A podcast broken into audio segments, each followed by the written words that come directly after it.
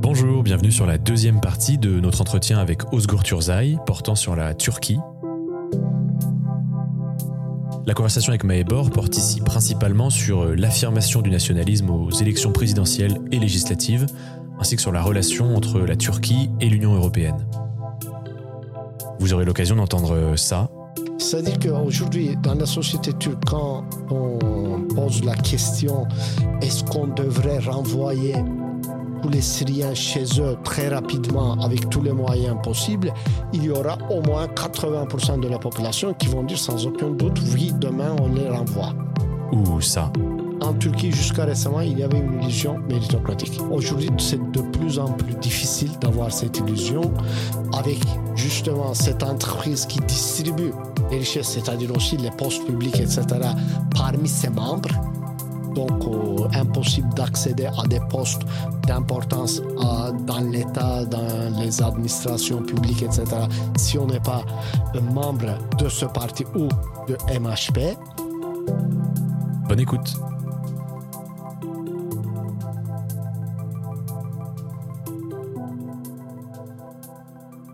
Merci beaucoup d'avoir accepté euh, notre invitation et de nous avoir éclairé avec ces premiers éléments très intéressants.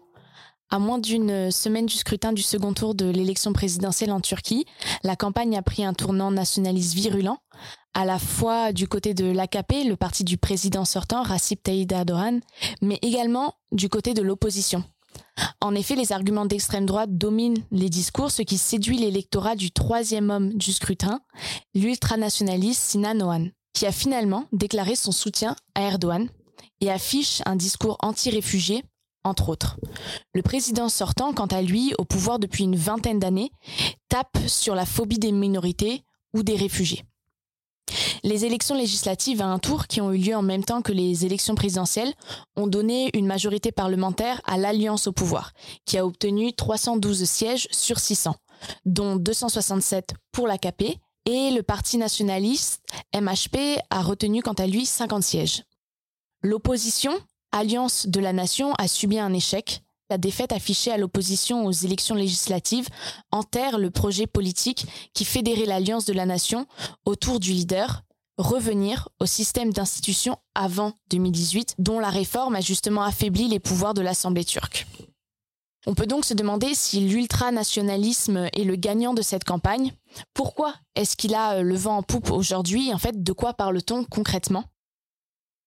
Il y a le parti, le grand parti entre guillemets d'opposition, le Parti républicain du peuple, qui était fondé par Mustafa Kemal, donc qui n'est pas un parti qui ne s'évolue pas, évidemment, au bout de 100 ans, ils se sont évolués plusieurs fois, mais euh, au fond, ça reste un parti euh, nationaliste pas d'extrême droite, mais nationaliste, euh, qui assume son nationalisme fièrement, etc.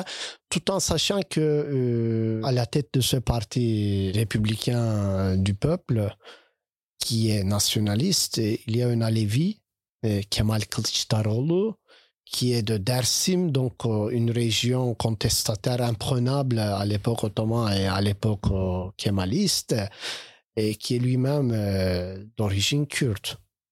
Donc c'est comme des paradoxes quand on voit de, l'Europe, mais c'est pas des paradoxes, c'est un reste de l'empire. Ou pour dire aussi euh, un autre euh, président de la République dans les années 80 et début des années 90, Turgut Özal, lui-même il était kurde etc. Donc, euh, il y avait, c'était en plein question kurde dans les moments les plus sanglants, etc. Donc, et ce type de euh, républicanisme assimilationniste ou assimilation à travers le républicanisme, etc., ça marche plutôt bien en Turquie? On oublie souvent, donc, euh, quand on dit nationaliste, ça ne veut pas dire que les chefs des partis nationalistes ou même les gens qui votent, ils sont tous des Turcs, etc., etc. mais ils sont nationalistes turcs. Et ensuite, dans cette coalition de l'opposition, il y a aussi une partie qui s'appelle II Parti, le bon parti, qui est l'aile, euh, disons, c'est des gens qui faisaient partie de MHP, parti ultranationaliste. Donc, les gens d'extrême droite qui sont en coalition avec Erdogan. depuis quelques années, depuis 2016. Le I parti dans l'opposition, qui a eu à peu près 9 à 10 de, de l'électorat, ils sont des ultranationalistes. Ils assument, ils le disent mais ils sont plus sécularistes que ceux qui sont restés de l'autre côté, d'une part, et d'autre part, ils sont plus panturquistes.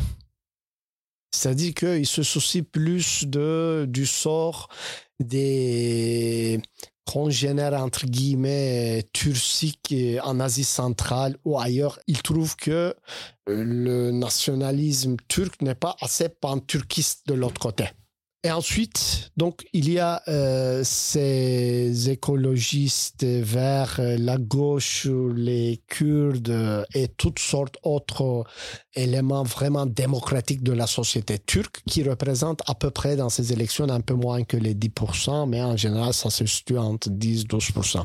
C'est-à-dire que cette alliance, déjà, c'est extrêmement hétérogène et dans cette alliance même de l'opposition, ceux qui se disent des nationalistes et ceux qui prennent une politique de chasse aux réfugiés ou expulsion des réfugiés qui, sont, qui se trouvent en Turquie, ils sont très majoritaires.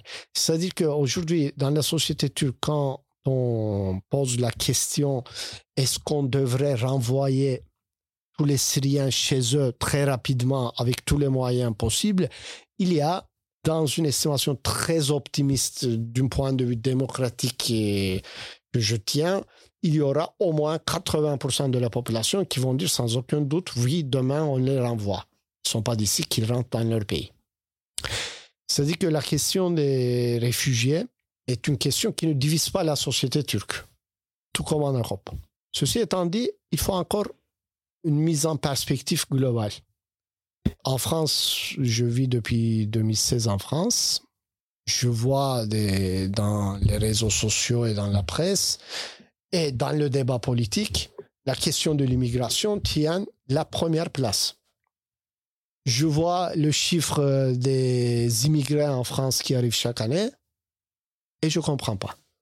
Tandis qu'en Turquie, il y a officiellement plus de 4 millions de Syriens, il y a toutes sortes d'autres populations il y a probablement entre 5 à 10 millions d'immigrés du Moyen-Orient, mais euh, d'Afghanistan, de Pakistan, etc., d'Iran, etc. aussi.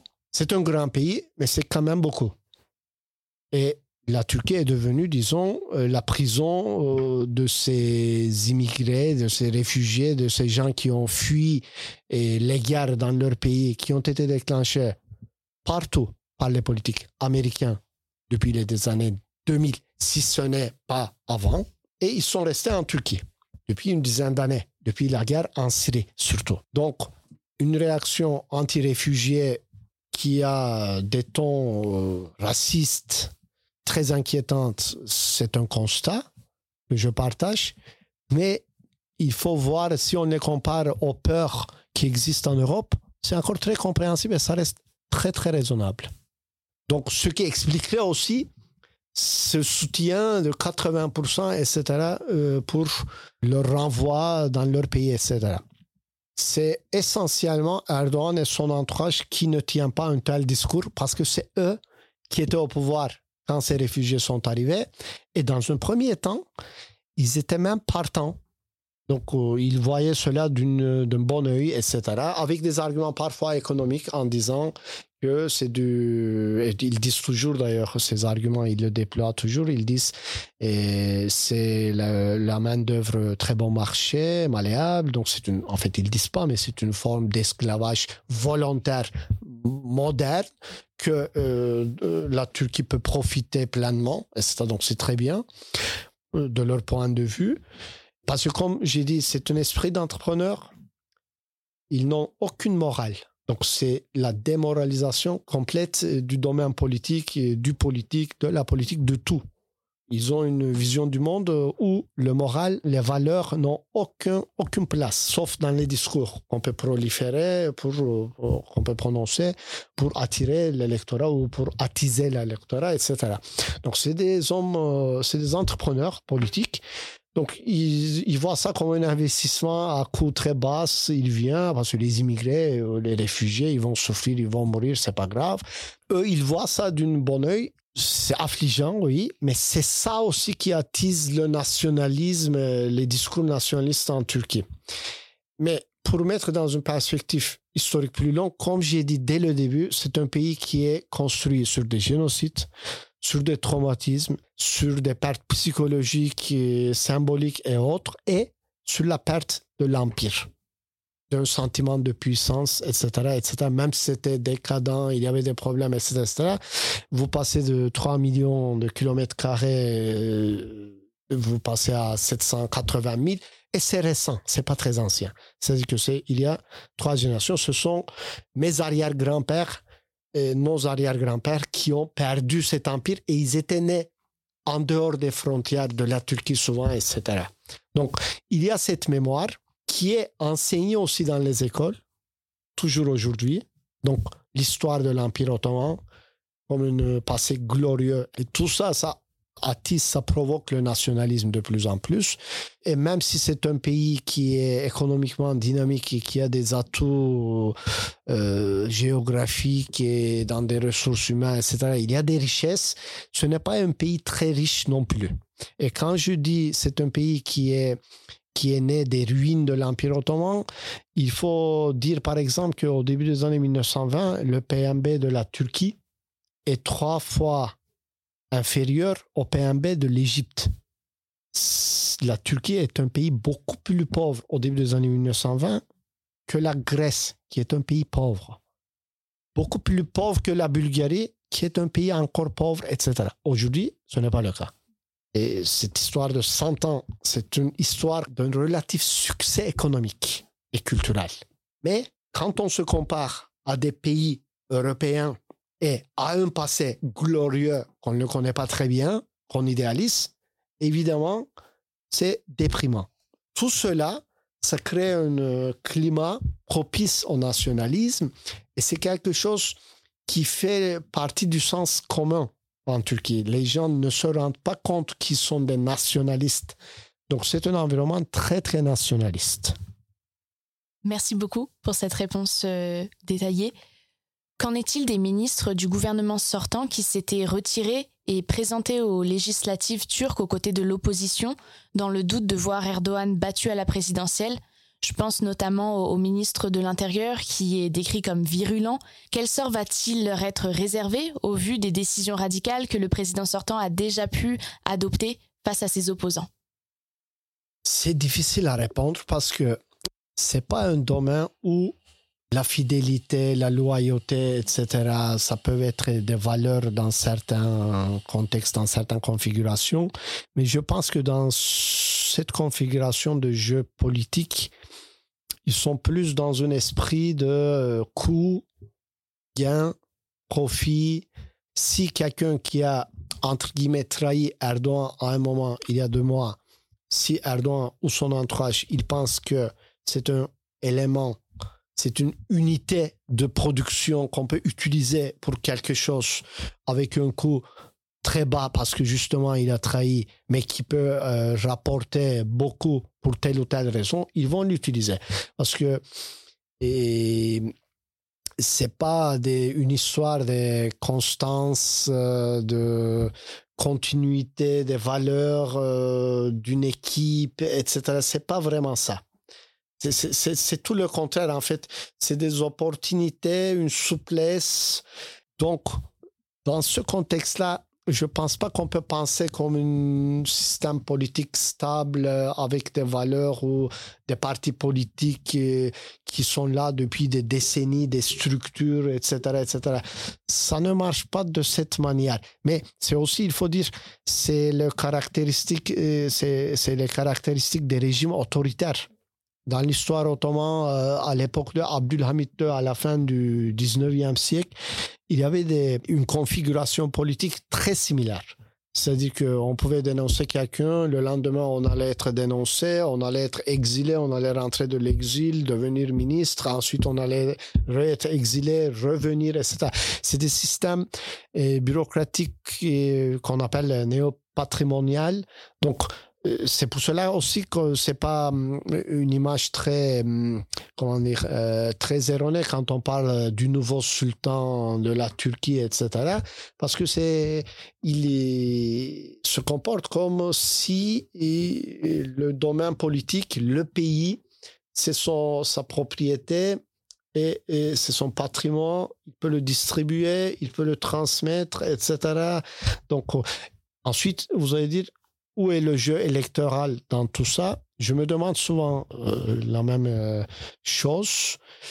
Tant que ça marche avec la légitimité populaire d'être élu, même avec des fraudes, euh, des manipulations, mais néanmoins, il y a 27 millions de voix qui sont exprimées pour lui, pour ce qu'il dit. Il faut dire aussi que dans l'opposition, et il n'y a pas quelque chose de plus concret qui est dit que sauf on va arrêter la corruption, on ne sait pas comment, et on va renvoyer les Syriens dans leur pays.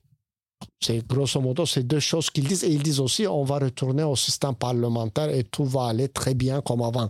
Mais ça n'allait pas bien avant non plus. Et je ne pense pas qu'ils vont penser de cette manière, mais il peut y avoir des mises à l'écart, mises en écart pour un certain temps. Ça, ça peut arriver.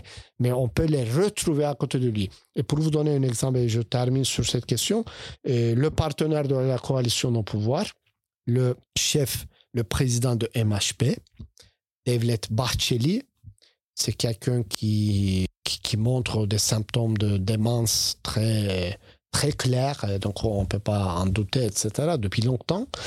Et il, il a été pendant une dizaine d'années la critique euh, la plus virulente de Erdogan et de toutes ses politiques. Et depuis 2016, d'un jour à l'autre, ils ont fait une alliance et il le soutient. C'est grâce à son soutien que Erdogan peut rester au pouvoir, on ne sait pas.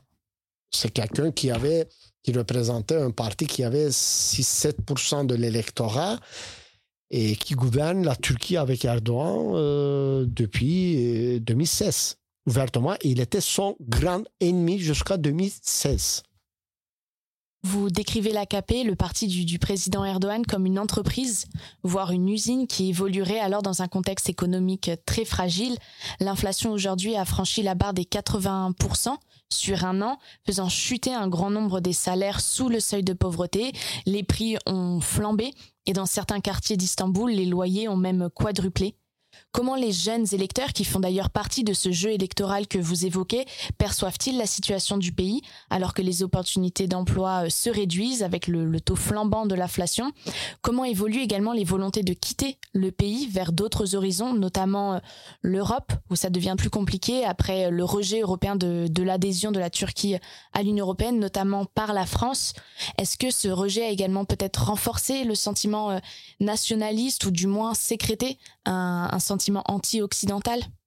Je pense que il faut penser avec des alternatives. C'est-à-dire que si vous ne votez pas Erdogan ou qu'est-ce que vous allez voter? Qu'est-ce qu'ils disent les autres euh, pour les gens? Et si on fait une extrapolation, on pense euh, en France, euh, qu'est-ce qu'ils votent les gens qui ne sont pas contents du pouvoir en place? Est-ce qu'ils ont une alternative? L'extrême droite?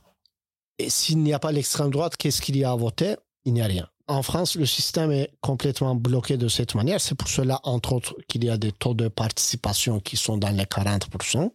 En Turquie, les taux de participation dans les élections, c'est très très haut pour plusieurs raisons, certainement. D'une part, il y a une croyance encore apparemment à la procédure électorale.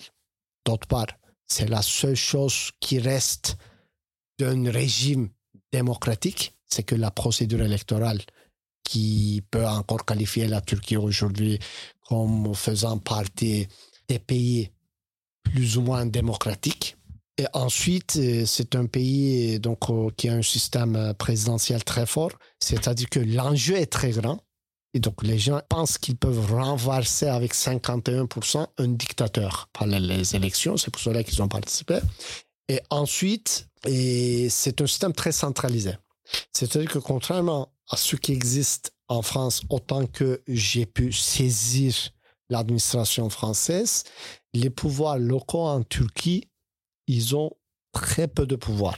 Donc le système est très centralisé et en plus, c'est un système présidentiel fort.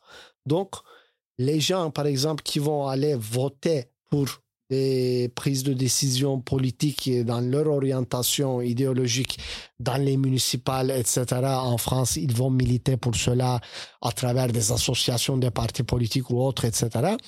En Turquie, ils vont faire cela par les élections présidentielles et, les législatives euh, au niveau national.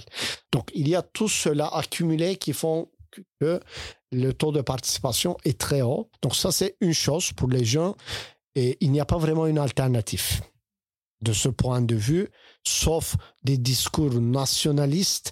Et selon les sondages, une bonne partie des votes des premiers votants, parce qu'il y avait, et selon les estimations, il y avait à peu près, je pense, 5 millions de premiers votants, donc qui ont eu 18 ans ces cinq dernières années et qui allaient voter pour la première fois, une bonne partie de ces votes euh, euh, est allée, on dirait, selon les sondages, vers l'extrême droite. Donc, ça devrait être des votes de réaction, pas des votes euh, d'espoir, mais de réaction pour montrer que voilà, le système ne marche pas de cette manière, et c'est peut-être ça. Ensuite, selon les sondages en Turquie, de, de divers sondages, le but de tout jeune de pays et quitter la Turquie. Donc c'est très, c'est indiscutable pour diverses raisons. C'est pas forcément l'Europe leur première destination parce qu'ils savent que c'est très difficile de venir en Europe, etc. D'une part, et ensuite les perspectives en Europe. Donc c'est-à-dire qu'une fois que vous êtes arrivé en Europe, qu'est-ce que vous allez devenir? Parce qu'en Europe aussi, il y a un contexte de crise économique, la question migratoire, l'extrême droite. Donc tout ça, Selon les statistiques, donc depuis 2016, il y a plusieurs centaines de milliers de gens qui ont quitté la Turquie. Et c'est chaque année à peu près 150-200 000 personnes, pour la plupart des jeunes diplômés. Donc ceux qui peuvent, ils quittent le pays, une partie. Et ceux qui quittent, c'est souvent ceux qui n'ont pas une grande richesse économique dans le pays, parce que ils n'ont pas quelque chose à perdre. Ils, ont, ils vont s'éloigner de leur famille, de leurs amis, etc. Mais ils n'ont pas des propriétés à gérer de loin, etc. Donc, les enfants des familles les plus riches, probablement, ils quittent pour les études à l'étranger, etc. Mais ils vont rentrer dans le pays parce qu'ils ont des richesses. Tandis que les enfants de la classe moyenne qui peuvent, d'une manière ou d'une autre, sortir du pays, ils essayent de sortir, y compris dans la jeunesse du parti AKP, on entend des anecdotes de plus en plus qui s'installent dans des pays en Europe, etc., parce qu'ils veulent vivre loin du contrôle social, parce que eux, ils subissent en plus du climat anti-libertaire en Turquie, etc., ils subissent plus un contrôle social à l'intérieur de leur milieu, paraît-il. C'est ce que je lis. Donc, partir ailleurs pour plus de liberté et pour plus de d'opportunités, d'individualisme, etc., c'est quelque chose pour des raisons économiques. Ils ne voient pas avec euh, le système, disons, la méritocratie. C'est un discours, mais il peut y avoir des retombées institutionnelles, etc., etc. On peut avoir une illusion méritocratique en Turquie, jusqu'à récemment, il y avait une illusion méritocratique. Aujourd'hui, c'est de plus en plus difficile d'avoir cette illusion avec justement cette entreprise qui distribue les richesses, c'est-à-dire aussi les postes publics, etc., parmi ses membres. Donc, euh, impossible d'accéder à des postes d'importance dans l'État, dans les administrations publiques, etc., si on n'est pas un membre de ce parti ou de MHP. Donc, dans ce cas-là, les plus diplômés et cultivés, ils vont aller soit dans le privé et à travers le privé, parfois, ils vont aller essayer d'aller à l'étranger. Mais encore une fois, c'est comme c'est un très grand pays avec une grande population et une population très jeune. Quand on parle de 1 million, 1 million et demi de Turcs qui ont quitté le pays depuis 2016, maximum 1 million 500 000, ce n'est pas autant. Mais il y a 60 millions électeurs dans le pays. Donc, c'est rien par rapport au reste. Donc c'est très peu quand même. Et euh, pour revenir à votre question sur l'Union européenne et la fermeture de la perspective européenne, moi, j'ai vécu tout ça comme un jeune adulte dans les années 2000. J'avais à peu près 30 ans. Et il y a eu un moment où la population en Turquie, euh, j'ai l'impression, en tout cas dans mon milieu, nous avons cru, mais j'avais reçu une éducation à l'occidental, c'est-à-dire que j'avais fait mes études en français en Turquie, mais en français. Et l'Union européenne, c'était une, à l'époque, parce que vous êtes très jeune, vous ne pouvez pas vous mettre à la place des gens qui sont nés dans les années 60 ou 80. Au début des années 2000, encore, l'Union européenne, c'était une histoire de succès. Une histoire de euh, succès dans le sens de paix entre l'Allemagne et la France, d'abord, ce qui est très important. Et ensuite, la suppression des frontières et l'union monétaire. L'union monétaire qui a créé l'inflation, tout ça, etc., l'augmentation des prix, c'est vrai, moi je l'ai vu, j'étais en France, je l'ai vécu, mais en même temps, et de pouvoir prendre euh, l'avion ou le bus euh, d'ici et euh, pouvoir aller cinq heures après à trois pays plus loin, c'est une liberté qu'on pense que c'est naturel, c'est acquis, etc. Ce n'est pas le cas du tout. Donc, vu de la Turquie au début des années 2000, c'est quelque chose inimaginable. Donc, c'était quelque chose de magnifique. Et les frontières, donc, on pourrait aller visiter, si on a les moyens, par exemple, un pays européen sans demander des visas. Et demander un visa, il faut expliquer à un public français, c'est un processus très humiliant. Ça dure des semaines, dans le meilleur des cas, des mois, pour certains pays, plusieurs mois. C'est un, ça a un coût euh, financier énorme. Aujourd'hui, un Turc qui veut venir en France, par exemple, il a les moyens, il veut visiter Paris pour cinq jours. Pour le visa, il va payer autant que l'avion. Et ça va durer plusieurs semaines dans le meilleur des cas. Et il devra procurer quelques dizaines de documents et leur traduction, qui va avoir un coût aussi. Il peut même passer un euh, entretien, etc. Et ce, tout en étant diplômé, hyper diplômé, ayant des propriétés, connaissant le français, l'anglais et d'autres langues, etc., etc. Donc, il va être traité comme un immigré sans papier. Donc, tout ça, l'abolition de tout ça pour une partie de la population, c'était une perspective très réjouissante. Et beaucoup d'intellectuels en Turquie et AKP aussi, leur milieu aussi, ils ont cru que l'intégration à l'Union européenne allait attirer encore plus d'investisseurs en Turquie donc, du point de vue d'entrepreneur, c'était ça ce qui est bien parce que un entrepreneur turc aujourd'hui, je ne parle pas de ces entrepreneurs politiques, un entrepreneur lambda turc, s'il produit du textile ou autre chose, je ne sais pas très bien, il ne peut pas concurrencer avec un bulgare ou un grec. C'est impossible pour lui. Parce que pour qu'il puisse venir participer à une foire à Paris, il doit payer avec le visa, etc., deux fois au moins plus que son homologue bulgare, polonais ou autre, il doit anticiper tout ça de trois mois d'avance, consacrer du temps personnellement à tout ça, donc voler du temps de son entreprise, etc. C'est très difficile. Ensuite, il y aura des quotas, des contingents, etc., etc., etc., des taxes, etc. Quand il... Donc, du point de vue des investisseurs, des entrepreneurs turcs aussi, c'était une perspective très réjouissante. Et la garantie d'être dans l'Union européenne pour l'intégrité territoriale, pour plein d'autres domaines, en 2002, 2003, 2005, jusqu'à la crise en Grèce, c'était une perspective plutôt réjouissante et rassurante. Avec la crise en Grèce qui a commencé en 2009, on a vu que cette solidarité discursive européenne, cohésion européenne, etc., avait des limites où il y avait beaucoup d'hypocrisie derrière.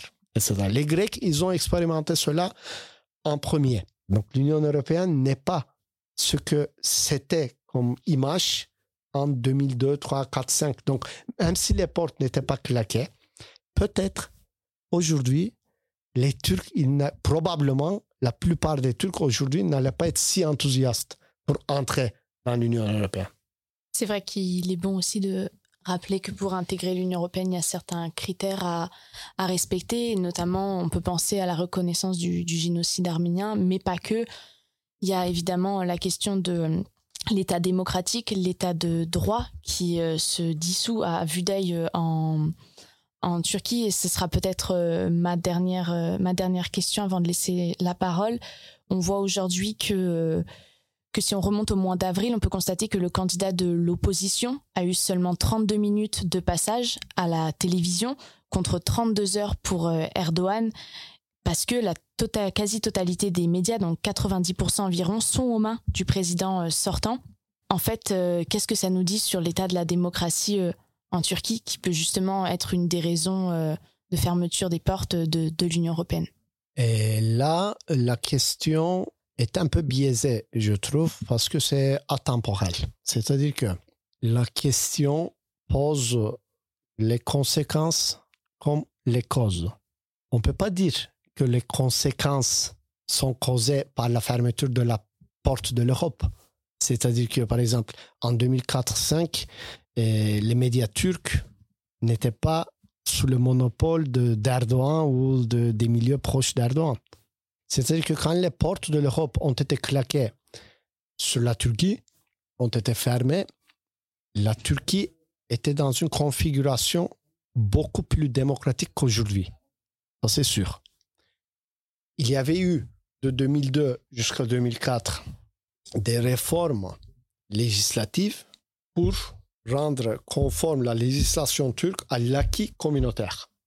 Dans ce domaine-là, il y a eu beaucoup de progrès et c'est toujours Erdogan et donc son parti qui n'était pas constitué des mêmes cadres d'aujourd'hui, mais c'était le même parti, qui était porteur de cette réforme démocratisante.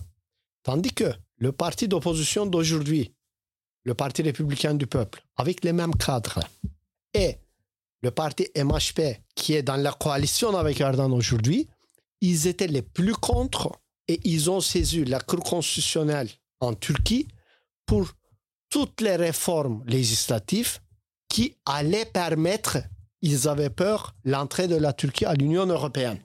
Parce que c'était la perte de la souveraineté nationale, c'est la question kurde, le parti d'opposition d'aujourd'hui et le MHP, c'était la question du génocide, de la reconnaissance du génocide des Arméniens, la question de Chypre, etc., etc. Donc, les positionnements dans le champ politique peuvent changer. Il n'y a pas de constance, de telle constance.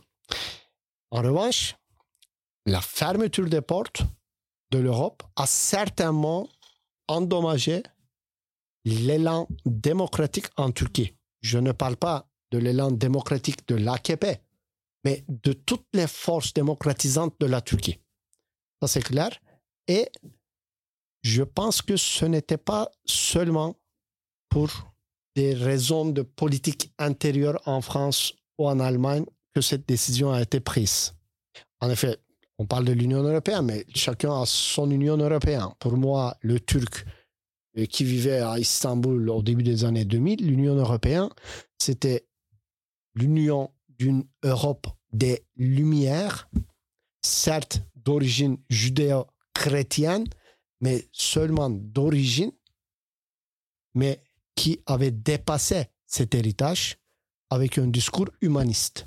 Mais en 2005, la question s'est posée ouvertement dans l'opinion publique en Europe, dans plein de pays, ouvertement sur l'identité européenne. Qui nous sommes? Est-ce qu'on peut intégrer un pays dont la population est très majoritairement musulmane Les chefs des États, ils ont décidé que non. Et je pense qu'ils ont pris une position qui exprime clairement qu'ils voulaient que l'Europe reste une Union européenne chrétienne. Pour moi, il n'y a aucun doute sur cela.